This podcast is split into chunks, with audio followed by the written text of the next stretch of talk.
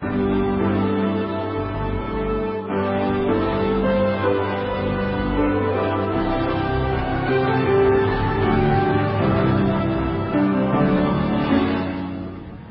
锵三人行，你们好，这是徐子东、孟广美和窦文涛。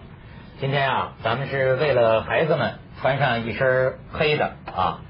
哎呀，我觉得这些孩子们真是让我觉得，我在网上啊看见有的网友啊给这个孩子们写诗啊，鲜花般的童年。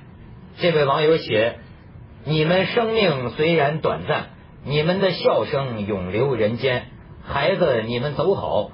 灾难死神终止你们的生命，叔叔阿姨为你们点了蜡烛，全世界的人们都为你们祈祷。我们的心里有你们永远灿烂的笑容，我们的心里有你们永远天真的笑声，我们永远为你们祈祷。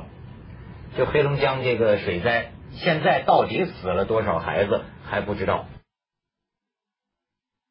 但是这个这两天数字啊一直在增加，因为还有很多人失踪。很多就直接父母亲就把孩子这个遗体弄回家里去，到后来才查。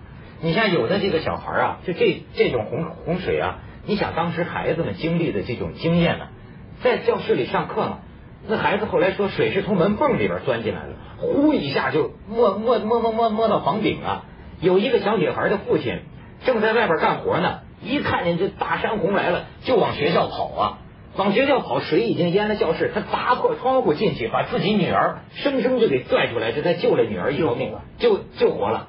在医院里，那孩子们都哭成一片了。我我其实我的小的时候呢，有一件事情让我印象很深刻的，也是水灾。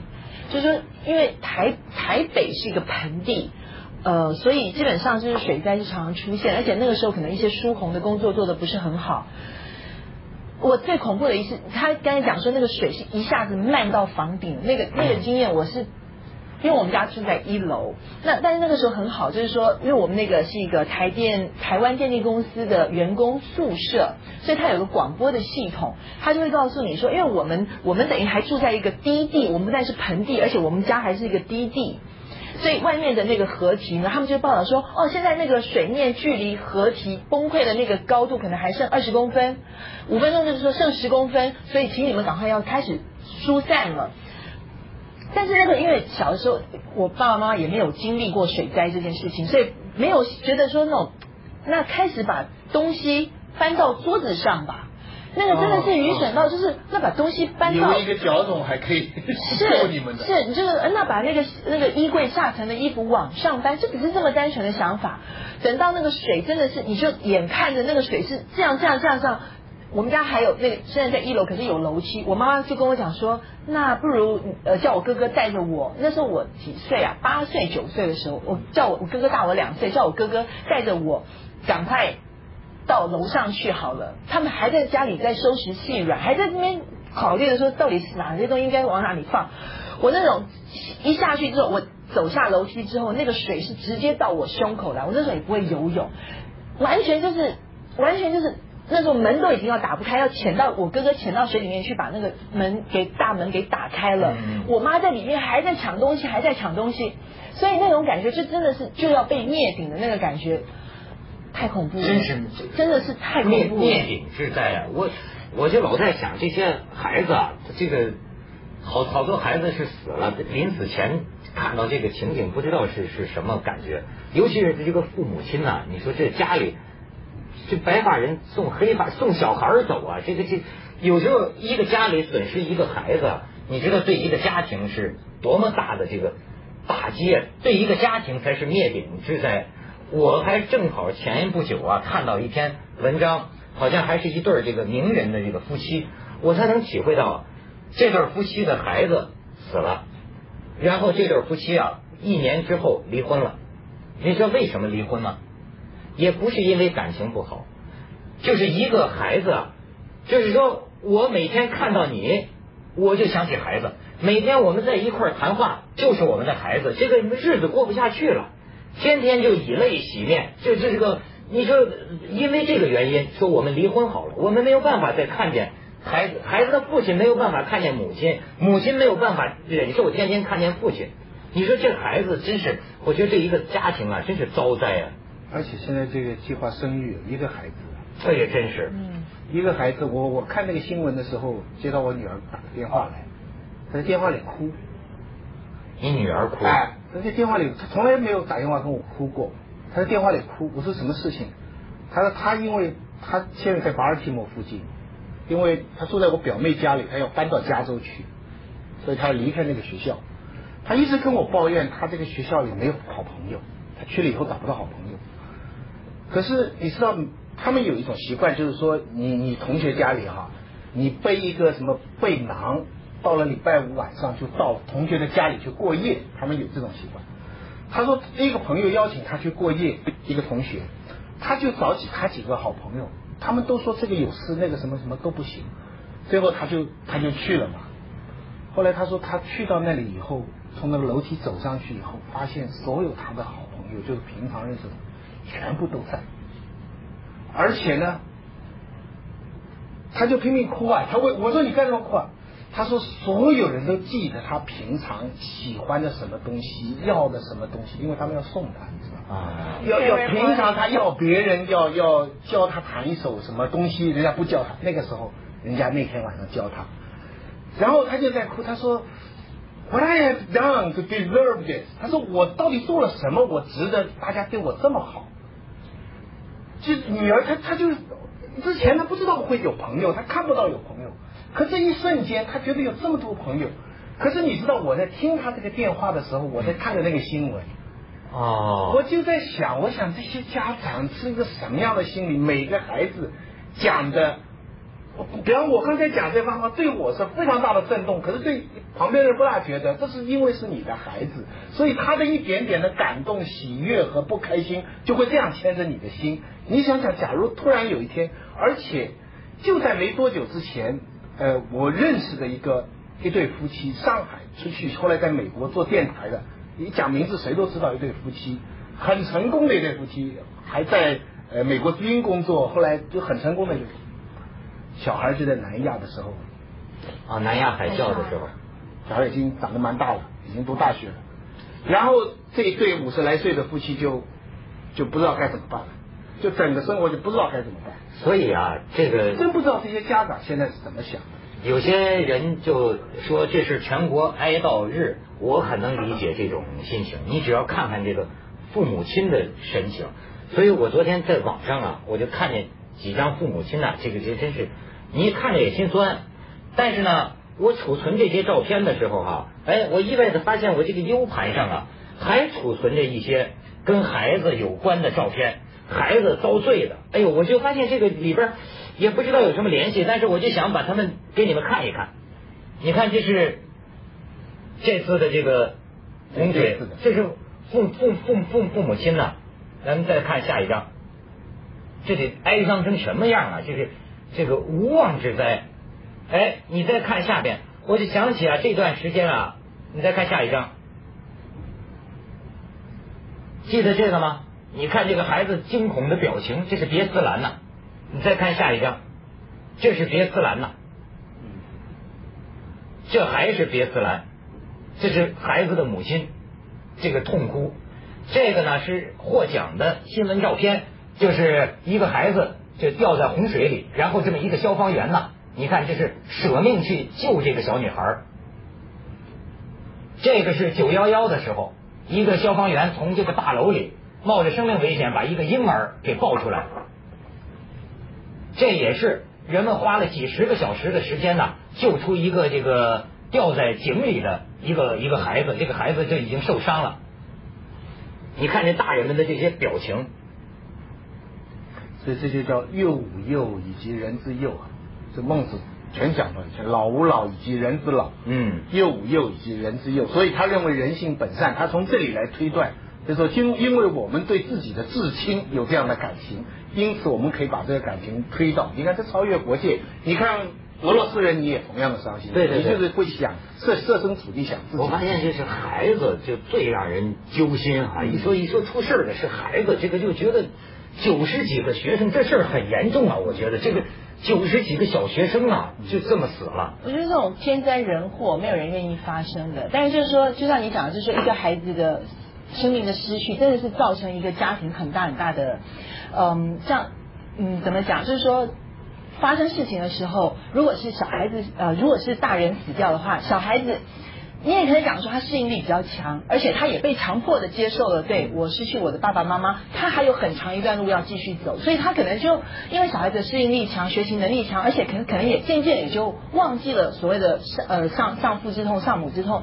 但对于大人来讲，我的舅舅就是我母亲的弟弟去世的时候，我的我的外公年纪已经非常大了，我没有看到他掉一滴眼泪，我没有看到他掉一滴眼泪。但是，我我的妈妈他们家有六个兄弟，呃，有六个小孩子，五个女的，一个男的，他是独子。我的舅舅是独子，他在三十几岁的时候才过世。那个时候，我的爷爷、我的外公已经六十几岁了，他没有掉一滴眼泪。但是他的那种那种表情，一一辈他比他他哭他不哭比他哭我看了我还要难受。我我已经真的嚎啕痛哭到不行。我哭有很大的原因是为了我外公在哭，我并不是哭我舅舅，因为我舅舅并不是一个很好的孩子，对我的外公也不是很孝顺，对我的。阿姨们对我妈妈都不是很好，所以我真的那种他要扛着这个这种伤痛、丧子之痛，老来丧这种，这这这叫欲哭无泪啊！是，绝对是。咱们先去一下广告，锵锵三人行广告之后见。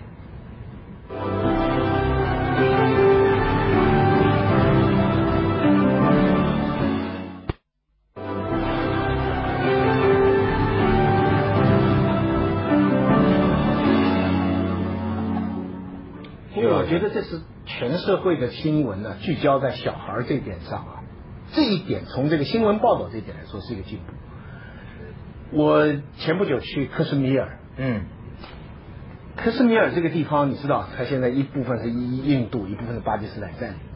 地方风景非常漂亮，从高处看下去跟瑞士差不多。穷是穷的没话说了，一条像样的路都没有，好端端的路上都是牛，牛在吃垃圾。狗争路，没有一条巷子，穷是穷的没话说的。可是整个这个城市哈，没有街道的城市哈，最像样的走的人就是学生，穿着校服，一排一排，就是那种穆他们那里穆斯呃穆斯林嘛，他那里是伊斯兰教的北部嘛，女孩子，而且精神状态很好，男孩也背着书包。就整个城市看上去穿的最好的，精神状态最好的是年轻的学生，小学生、中学生啊，我看了很感动。我觉得看到希望啊。对，就这么穷的一个地方，学生是整个整个城市里边最漂亮的一群。我们呢？我不知道，我不知道应不应该。那是你看到，但是当年我到印度去的时候，我看到的不是这个样子。就是我我去的是德里，德里应该算是印度发展的相当相当进步的一个地方。那个时候呢，因为我们到了比较呃呃到了那里之后，我们在在找题材，我就自己一个人跑出去漫无目的的乱逛，走在一也是一个不太像样的路，路上就是牛车，牛载着人在走路，或是从那个草丛当中听到有一些声音传出来，我就把那个草丛拨开来走进去，发现一群小朋友穿的。真的就是什么样的衣服都有，破破烂烂，什么样的衣服都有，乌漆嘛黑、脏兮兮的，而且那个年纪是从大概五六岁到十几岁的都有。就围在一圈，其实旁边有一个有有看到有一个那个年轻的女老师站在那里。后来搞了半天，原来那就是一个学校。其实它有校舍的，但它的校舍实在是已经就是那个校舍，你真的可以用猪圈来形容它。然后小朋友非常非常惨。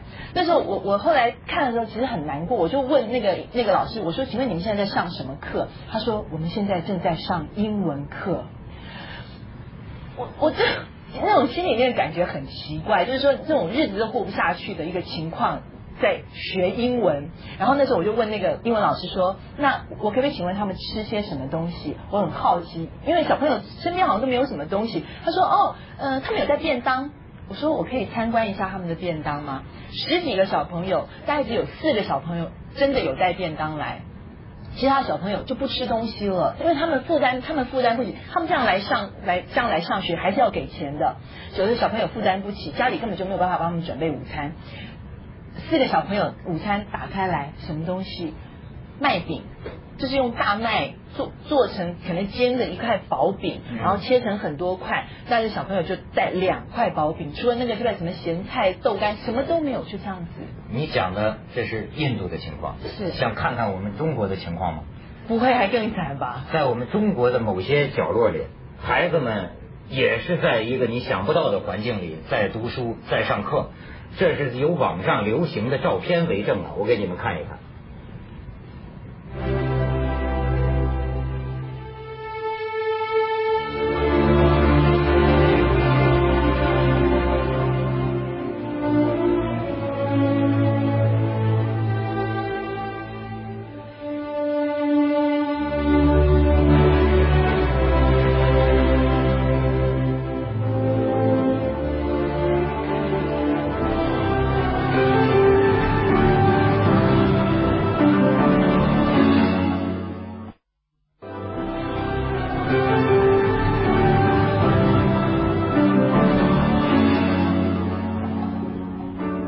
徐老师，要真能像报纸上现在讲的这样，通过这个事件，全国各地，特别是乡村的学校，嗯，做一个整顿，就是注意一下这种特别危险的事情，那就是怎么来说，也算是某种弥补了。这电影也拍过一个不能少。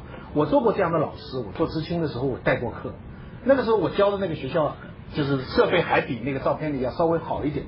但那个时候我体会最大的问题是，都只有男生来上课。女孩子也想来上课，家里就不让。十二三岁啊，嗯已经说清了，你已经嫁给隔壁村里的什么什么人了。啊啊啊！就是说，你既然已经说清了，你还读什么书嘛？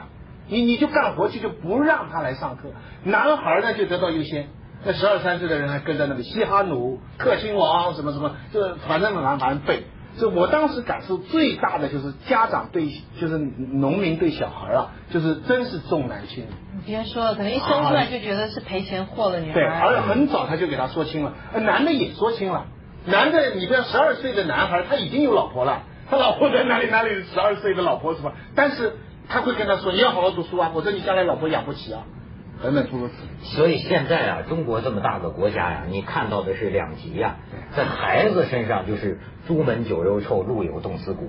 你说这个，那我想起现在城里的，我有的朋友还都是教书的，好家伙，那家伙家长有钱的，整天开着奔驰宝马送到学送到学学校里来，那孩子就是没没法弄了，就不知道怎么怎么教他了，哎。这都知道给老师送礼了。嗯我我我我我老师老师，我爸送你辆奔驰。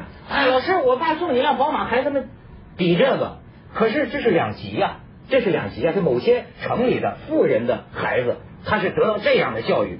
我听过六万块钱请请请请教授给自己上小学的孩子补课，那越补成绩越差，还老是不及格。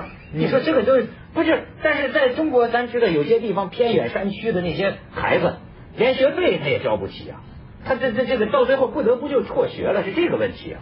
所以我就觉得克什米尔这个学校制度值得考察。照理说，你讲的我都看到了。你到了德里附近，在下面的中部的印度，那小孩真的一点点大的背了一个擦皮鞋的箱子，那这就是一年级小学生这样，他不要钱，他真给你擦鞋，但是他就背着，你想想他怎么能读书嘛？但是为什么克什米尔这个地方这么穷，他能够维持这样的一个学校制度？我我没有做调查研究，我不敢说了。嗯但是从表面上看上去，这个地方值得做，我佩服他这一点。就是说再穷不能穷孩子读书。对我，我跟那些开车的司机嘛，他一个月是三千卢比，那个地方等于几百块人民币这样。他说他一个脚是瘪的，眼睛也是一大一小。他为什么辛苦出来工作，就是为了小孩读书，学费还很贵。政府给一点钱，他们还自己就拼命干活。他说我就是为了小孩。我说你希望将来小孩离开这个地方，不，他相信他这个地方会好。我克什米尔将来会好，就这样。所以你刚才讲到这两极呢，就是说除了这个好跟坏的两极之外，还有一个就是刚才我们讲很多独生子女，但是就是说你独生子女有独生子女的好处跟坏处，但是你要想要说像巴西，他们是不可以堕胎，不可以避孕，因为天主教国家他们不可以做这些事情，所以很普遍的家里印度也是这样是家里普遍都有十几个小孩子。像我有个女朋友，很好的女朋友，她是巴西人，我她我上个月才知道，原来他们家人口众多。我说那你们家，她说她结婚的时候亲戚有有一两百个人。我说你们家有多少兄弟姐妹？她说哦。呃，你说现在吧，我说对，现在什么叫现在？他说哦，还有包括夭折的，夭折的，嗯嗯我也搞不清楚，大概有有五六个夭折了，然后还有十几个是存活下来的。他说我妈一年有时候一年生两个，他说我根本就来不及照顾，小孩子名字都记不起来了。你真的什么什么吃喝拉撒，全部都是由哥哥姐姐拉拔下面的小孩子长大的。哎，用数量保证生存，这是过去这中国人也是这个办法呀，因为不能全活呀，生存条件很恶劣。你像这次，你这个徐老师刚才说的很对嘛，这这几十个孩子，有的家里就就是独生子女，嗯，要是做了绝育或者什么，这真是就绝了苗了，绝了。这这这这这，哎呀，所以我我这次总觉得这么多个孩子的死啊，应该换来点什么。他换来的还不仅仅是说，咱检查一下。现在全国还有多少孩子？别盖的太低的地方，往高处挪一挪。危房啊什么的，这个这个价值还不够，换不来。这得换来一个咱们全部的对这个咱们的孩子的教育，乃至于他们未来的发展，尤其是那些边远地区、山区、贫困地区孩子，一个普遍的一个重视，这个都不值啊！就说这么多。接着下来为您播出《网通凤凰子夜快车》。